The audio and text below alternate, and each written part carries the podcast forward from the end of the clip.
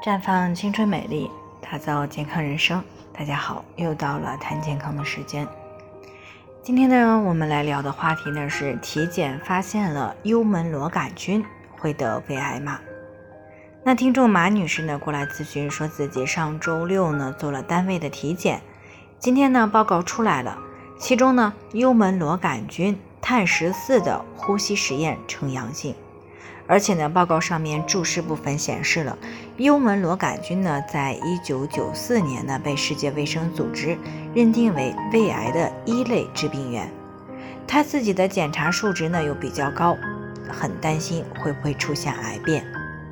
那确实呢，从去年的官方数据来看呢，中国是胃癌的大国啊，可以说占到全球将近百分之五十的发病率。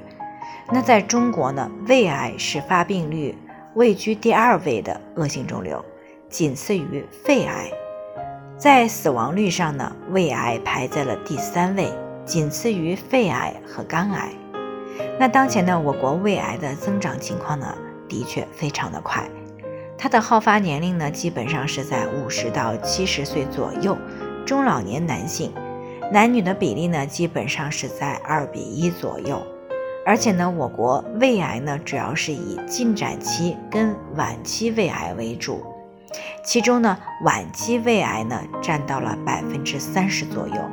这是因为呢胃癌胃镜筛查的比例相对比较低，所以呢大部分诊断的基本是进展期或晚期的肿瘤。那么正因为是这样呢，越来越多的人呢开始注意胃癌的预防。那虽然呢，幽门螺杆菌呢是胃癌的高危因素，但并不是说检查出来幽门螺杆菌数值比较高就容易癌变，因为呢，造成胃癌的诱发因素可以说是多方面的。那幽门螺杆菌的感染呢，只是其中的一种，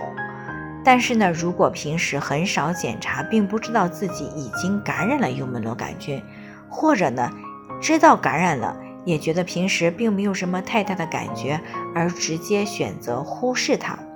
那这个时候呢，如果还是照样饮食不规律、暴饮暴食，经常烧烤、油腻、煎炸的食物，抽烟、喝酒、吃夜宵，那么这些行为习惯一旦合并了幽门螺杆菌的感染，长期持续下去呢，癌变的概率就会大大增加。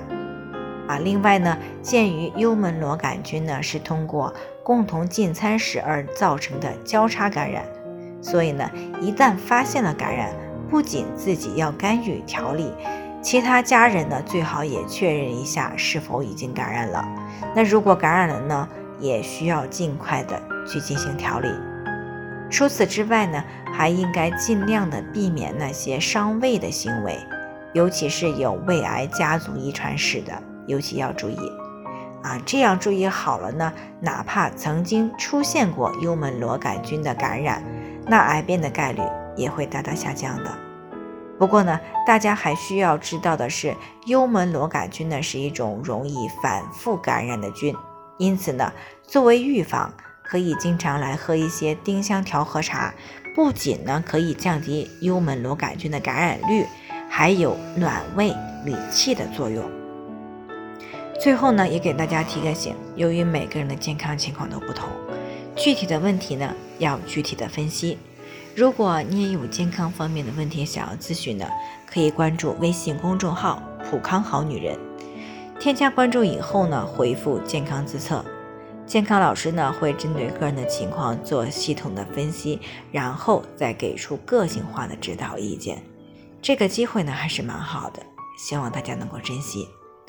今天的分享呢，就先到这里，我们明天再见。